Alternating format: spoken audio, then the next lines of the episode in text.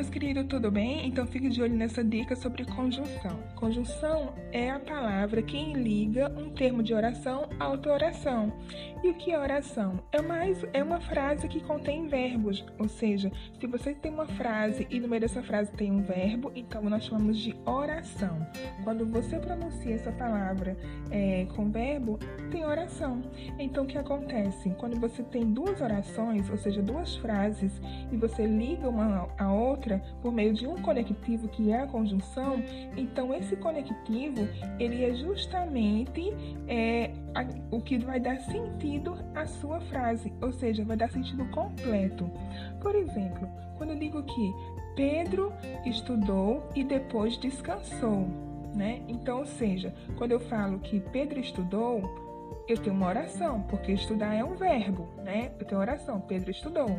Quando eu digo e depois descansou, e esse i é uma conectivo, é uma conjunção que está ligando descansou a depois de ter estudado, né? Então veja que eu tenho aí duas orações. Primeiro Pedro estudou e depois Pedro depois descansou, tá certo? Então nós temos aí duas orações ligadas pelo conectivo i. Esse i é uma, é uma conjunção que indica uma soma e essa soma nós chamamos de adição, ou seja, um conectivo, uma conjunção aditiva, tá certo? Então vamos conhecer então quem são as conjunções quanto à sua classificação. Ora, as conjunções elas se classificam, né? Elas se dividem em cinco. Elas, aliás, as conjunções classificam conjunções subordinativa e coordenativa. Mas vamos falar somente da coordenativa, que se classificam em cinco. Nós temos aí a aditiva, a alternativa, nós temos a adversativa, a conclusiva e a explicativa, tá certo? A aditiva dá uma ideia de soma, tá certo? Ela vai acrescentar uma palavra a mais, um termo a mais, ou seja, e é, nem, nem só, é, mais. Então, esses termos usados são justamente de conjunções é, aditiva. A adversativa, ela traz uma ideia de contraste, de oposição, né? E quem são elas?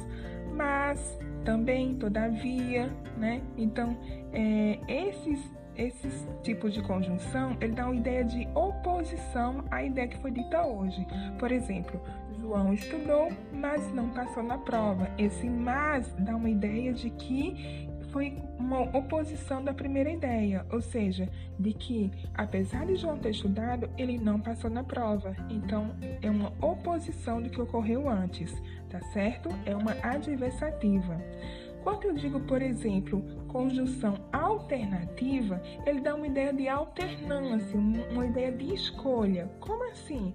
Dá uma ideia de que a pessoa tem o direito de escolher entre uma coisa e outra. Por exemplo, Maria ora estuda, Maria ora brinca. Então, para dizer Maria, Maria duas vezes, eu digo Maria ora estuda, ora brinca. Em vez que eu disse ora, né? Então é um direito de escolha, ou seja, uma, um, tem um momento que ela brinca e tem outro momento que ela está estudando. Então veja que esse hora dá a ideia de alternância, de alternativa de escolha, tá certo?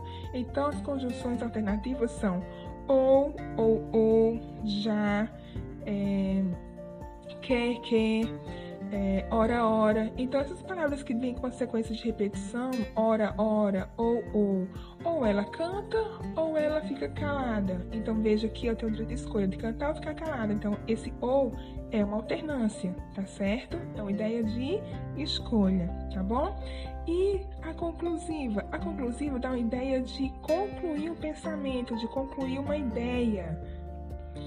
Essa conjunção coordenativa conclusiva, ela dá a ideia já de finalidade, de finalizar, de finalidade não, de finalizar um pensamento, né? Ou seja, quando eu digo, por exemplo, que é, João comprou uma bola, logo é o seu brinquedo favorito, né? Ou portanto é o seu brinquedo favorito.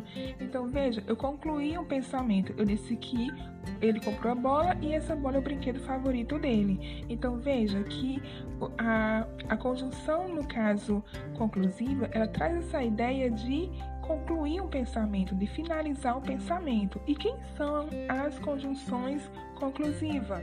São logo, portanto, por isso, assim, pois, por, é, por consequência. Né? Então, todas essas conjunções indicam uma ideia de conclusão de pensamento, tá certo?